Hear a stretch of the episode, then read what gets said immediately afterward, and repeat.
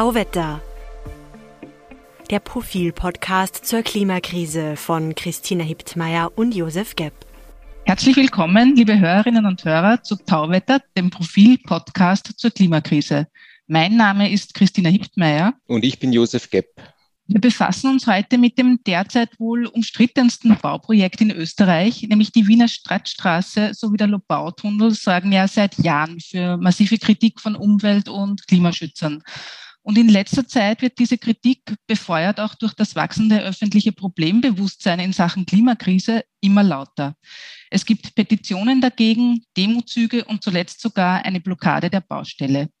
Woran genau entzündet sich die Kritik? Wird dieses Projekt vielleicht sogar eine Art zweites Hainburg, wo 1984 der Protest gegen einen Kraftwerksbau im Auwald das Land in Atem hielt?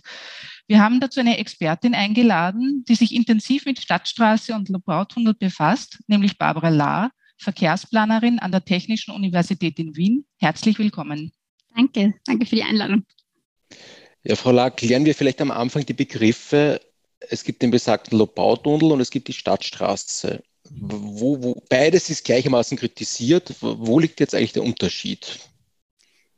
Ja, das ist ein bisschen kompliziert. Ähm, wenn wir über die Projekte sprechen, geht es eigentlich um drei unterschiedliche Straßen, die geplant werden. Das eine ist der Lobautunnel. Ähm, das ist ein Projekt der ASFINAG, also eine Autobahn, eine Bundesautobahn, ähm, die teilweise als Tunnel eben unter der Lubau geführt werden soll und dann oberirdisch weiter beim Knoten Süßenbrunn, ähm, um hier die Umfahrungsstraße von Wien zu schließen.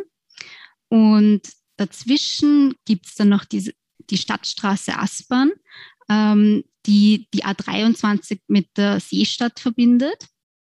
Das ist ein Projekt der Stadt Wien. Also es war früher auch Teil des Bundesstraßenausbaugesetzes, wurde da aber rausgestrichen, ist jetzt ein Projekt der Stadt Wien ähm, und führt vom Knoten Hirstetten von der A23 bis zur Seestadt. Und das Stück, das dann noch übrig bleibt bis zur neu geplanten S1, also der Lubau-Autobahn, das nennt man Spange, S1 Spange. Und die mhm. würde dann eben die, die Stadtstraße mit dem Lubautunnel verbinden. Mhm.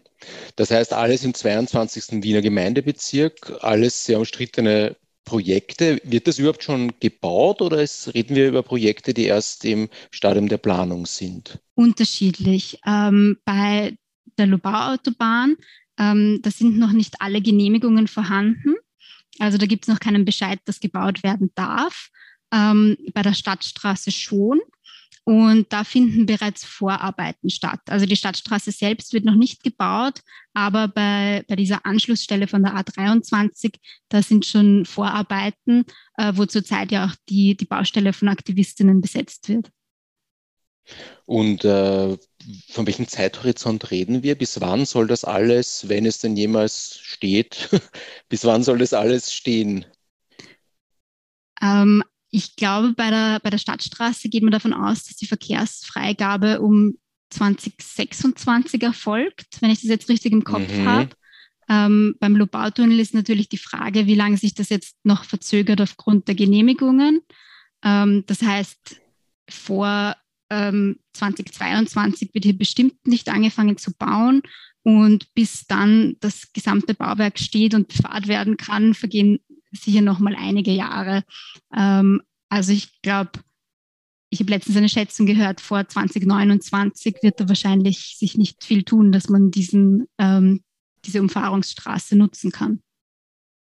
Ähm, jetzt hat äh, Finanzminister Blümel letztens gesagt, jede mittelgroße Stadt hat eine Umfahrung, die Millionenmetropole Wien nicht. Ähm, könnte man nicht sagen, das ist ein Argument, das was für sich hat, wenn man zum Beispiel an die verstopfte Tangente oder an den Gürtel denkt? Ja, man muss schon unterscheiden, ähm, dieses oft sagt man auch, jedes Kuhdorf hat seine Umfahrung ähm, und eine Metropolregion, also eine Großstadt wie Wien. Ähm, was ist der Unterschied? Die meisten Menschen, die meisten Fahrzeuge wollen entweder nach Wien hinein oder von Wien hinaus. Und wir haben einen sehr geringen Anteil eigentlich an Durchzugsverkehr, der gar nicht äh, in der Stadt stehen bleibt. Das heißt, wir haben eigentlich überhaupt nicht so ein großes Verlagerungspotenzial. Der meiste Verkehr ist wirklich ähm, Quell-Zielverkehr. wie das halt so ist bei einer Großstadt, die zieht, die zieht viel Verkehr an. Ähm, das heißt, das Umfahrungsargument ist nicht wirklich stichhaltig, weil wir einfach sehr wenig Durchzugsverkehr haben. Ähm, was schon passieren würde, wenn wir eben eine attraktive Umfahrungsstraße haben, dass ich dadurch vielleicht mehr Durchzugsverkehr anziehe. Das heißt, dass ich mir eigentlich den internationalen Transitverkehr nach Wien hineinhole auf diese neue Autobahn. Okay. Jetzt heißt es aber auch immer von den Befürwortern, dass dieses Projekt seit vielen Jahren immer wieder geprüft wurde, immer wieder Gutachten erstellt worden sind ähm, und eigentlich die, die Kritik mehr oder weniger ins Leere läuft. Was, was können Sie dem entgegnen? Es hat einen Grund, äh, warum das jetzt schon so lange dauert. Es gab im Verfahren, gerade beim Lobautunnel, viele Einsprüche ähm, von Umweltschutzorganisationen, die bemängeln, dass zum Beispiel ähm, bei der Grundwassersituation Ungereimtheiten und Sachverständigen aufgetreten sind, dass die Auswirkungen vom Tunnel auf das Grundwasser nicht ausreichend berücksichtigt wurden und so weiter. aber was ich persönlich zurzeit eigentlich viel wichtiger finde, ist, dass sich ja die Rahmenbedingungen geändert haben aufgrund der Klimakrise. Wir haben ähm, ja ein stärkeres Bewusstsein und auch offizielle Ziele, ähm, die uns eigentlich dazu zwingen, dass wir sehr, sehr schnell die CO2-Emissionen reduzieren. Und gerade im Verkehrsbereich äh, wird das eine sehr große Herausforderung und ändert auch die Rahmenbedingungen für bereits geplante Projekte. Ähm, ja, wenn Sie schon angesprochen haben, welche Umwelt- und Klimaauswirkungen sind denn da zu erwarten, sollte dieses Bauprojekt jetzt wirklich durchgezogen werden, eben von Stadtstraße und Tunnel? Gibt es da Berechnungen? Ähm, in erster Linie natürlich die Auswirkungen aufs Klima aufgrund erhöhter CO2-Emissionen. Ähm, also wir wissen aus den Modellberechnungen, ähm, dass die neuen Straßen auch für mehr Verkehr sorgen werden. Und mehr Verkehr bedeutet mehr Emissionen. Das heißt, ähm, wir, haben, wir schaffen zusätzliche CO2-Emissionen, die wir dann natürlich wieder kompensieren müssten, äh, wenn wir unsere Klimaziele erreichen möchten. Ähm, also das ist mal das eine Thema Klima. Dann haben wir umwelttechnisch ähm, in der Lobau eigentlich ein sehr sensibles Gebiet. Das ist ein Nationalpark, also eigentlich ein Naturschutzgebiet, wo eine hohe Biodiversität ist, die es zu schützen gilt und wo es natürlich ein großes Risiko ist, hier dieses Gebiet zu verlieren, ähm, wenn gewisse Dinge eintreten, wie dass die Grundwasserströme äh, nicht mehr funktionieren. Außerdem ähm, gibt es in der Lobau ein, ein Öllager und ähm, da ist früher mal Öl ausgetreten und ähm, in den Grund gesickert. Und also das ist so eine Altlast. Wir haben hier also eine Art Ölsee eigentlich im Untergrund. Die ist geschützt durch eine Dichtwand. Das heißt, man hat das Problem eigentlich in Schach gehalten. Aber der Tunnel würde diese Dichtwand durchstoßen. Das heißt, hier ist auch nochmal ein großes Risiko, ähm, dass hier neuerliche Umweltschäden passieren und dass ich auch ähm, das Trinkwasser, was in der Region vorkommt, eigentlich beeinträchtige. Das ist auch ein großes Risiko. Ähm, und zusätzlich Umwelt- und auch Klimathema ist natürlich die Bodenversiegelung.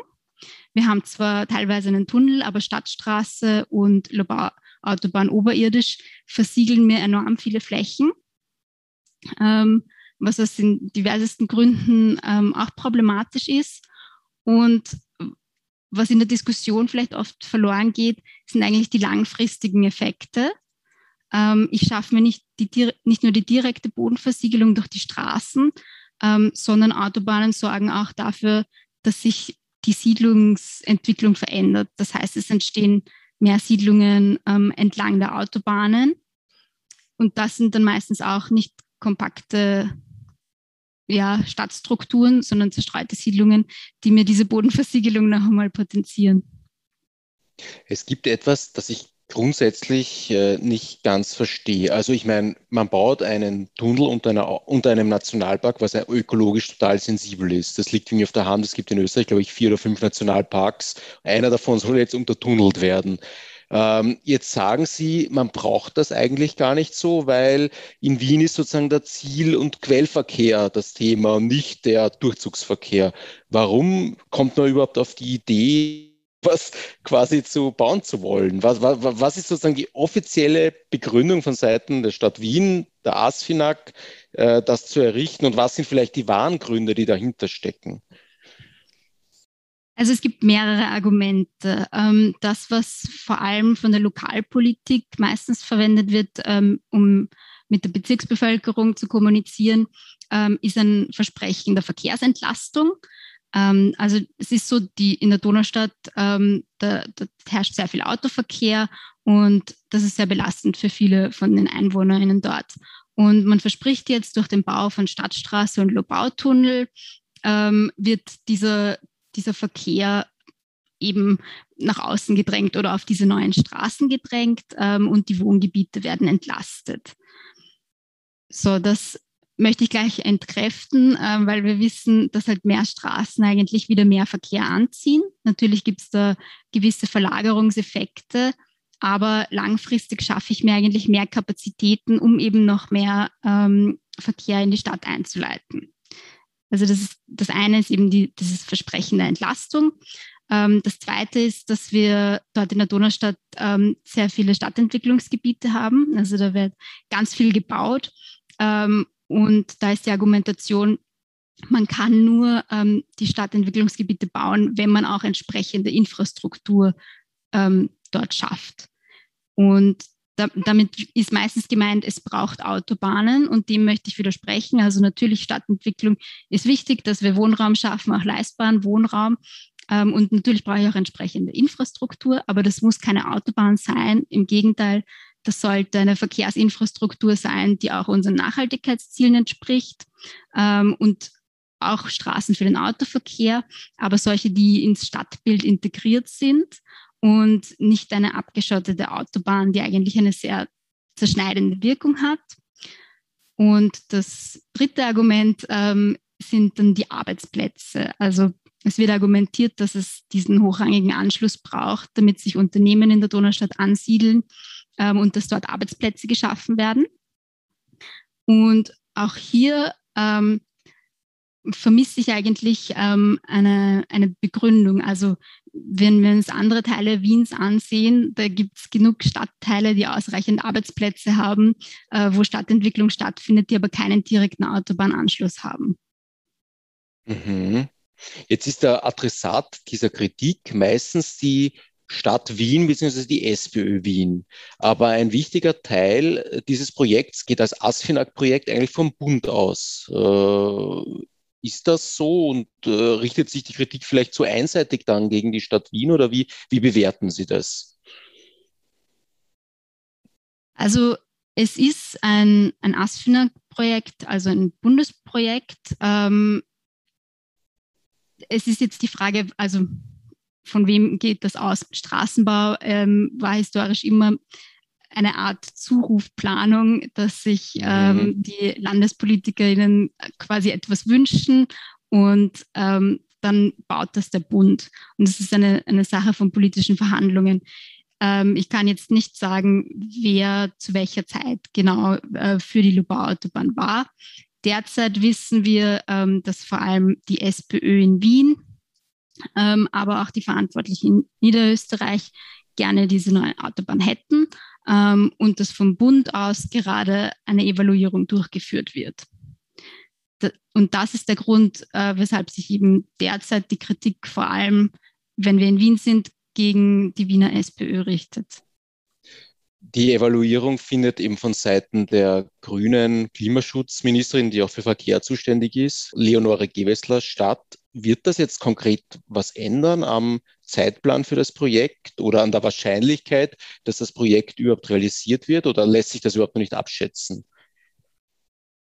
Ähm, beim Zeitplan hm, glaube ich nicht, dass sich so viel ändert. Also wie gesagt, die Genehmigungen ähm, für die Lobau-Autobahn sind noch nicht da.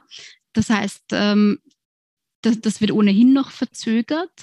Ähm, es wurde so kommuniziert, dass auf jeden Fall offen ist, wie eine Evaluierung ausgehen könnte. Das heißt, ich gehe davon aus, dass beides passieren könnte, dass für oder gegen den Bau entschieden wird nach dieser Evaluierung. Mhm. Jetzt sind zum Beispiel die Neos äh, gegen den Lobautunnel, aber für die Stadtstraße. Hätte sowas Sinn oder wäre das ein vernünftiger Kompromiss? Die Stadtstraße in ihrer jetzigen Form, wie sie geplant ist, macht eigentlich keinen Sinn ohne Lobau-Autobahn. Also die Stadtstraße, das klingt ein bisschen euphemistisch. Eigentlich handelt es sich hier um eine Straße, die sehr stark Autobahncharakter hat. Also mhm. eine Autobahnauffahrt, wenn, wenn man das so richtig, oder eine längere Autobahnauffahrt in Wahrheit, ja? eine, eine breite Straße, die zur Autobahn führt. Kann man das so sagen oder ist das ist das unkorrekt? Genau, also, eigentlich fast schon mehr als eine, eine Auffahrt. Sie wird ja auch mit der Spange zusammen zwei Autobahnen verbinden und selbst als Autobahn wirken, wird auch teilweise in einem Tunnel geführt. Ähm, ich glaube, die meiste Zeit vierspurig. Also das ist wirklich eigentlich eine, eine Überdimensionierung, wenn es mir nur darum geht, die Seestadt ähm, anzuschließen zum Beispiel. Und also ich glaube, ich glaube, die Neos ähm, haben sich auch schon gegen eine Stadtstraße in der Form ausgesprochen, tragen das jetzt aber in der Stadtkoalition natürlich mit. Mhm. Finden Sie die Wiener Stadtregierung, also eben vor allem der dominante Partner SPÖ Wien, handelt sich da gerade das besagte zweite Heimburg ein, das uns jahrelang vielleicht beschäftigen wird mit Auswirkungen politischen, möglicherweise über Wien hinaus? Ich glaube, es, das ist schon eine Möglichkeit. Also natürlich tue ich mir schwer, das einzuschätzen. Ich bin auch jetzt äh, ein bisschen zu jung, als dass ich über Heimburg genau Bescheid wissen würde. Ähm, aber man sieht, dass sich hier wirklich starker Widerstand regt, ähm, dass sich unterschiedliche Gruppen vernetzen, äh, um gegen dieses Projekt ähm, zu kämpfen eigentlich ähm, und ganz stark auch die Klimabewegung. Und nachdem, nachdem die Themen immer drängender werden, ähm, und ja, die Auswirkungen von der Klimakrise auch immer deutlicher werden, frage ich mich, ob hier wirklich so viel gewonnen werden kann, wenn man diese Projekte noch weiter durchboxen möchte.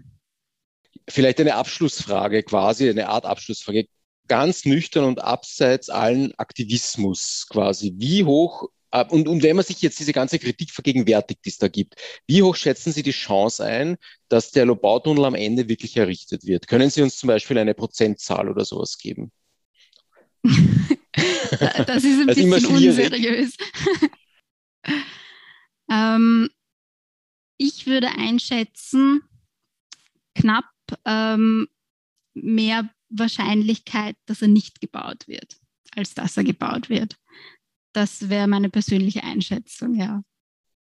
Und um diese Unseriosität weiterzuführen, wird das dann aufgrund, der, das dann aufgrund der, des öffentlichen Widerstands sein oder wird das aufgrund irgendeiner fehlenden Bewilligung sein?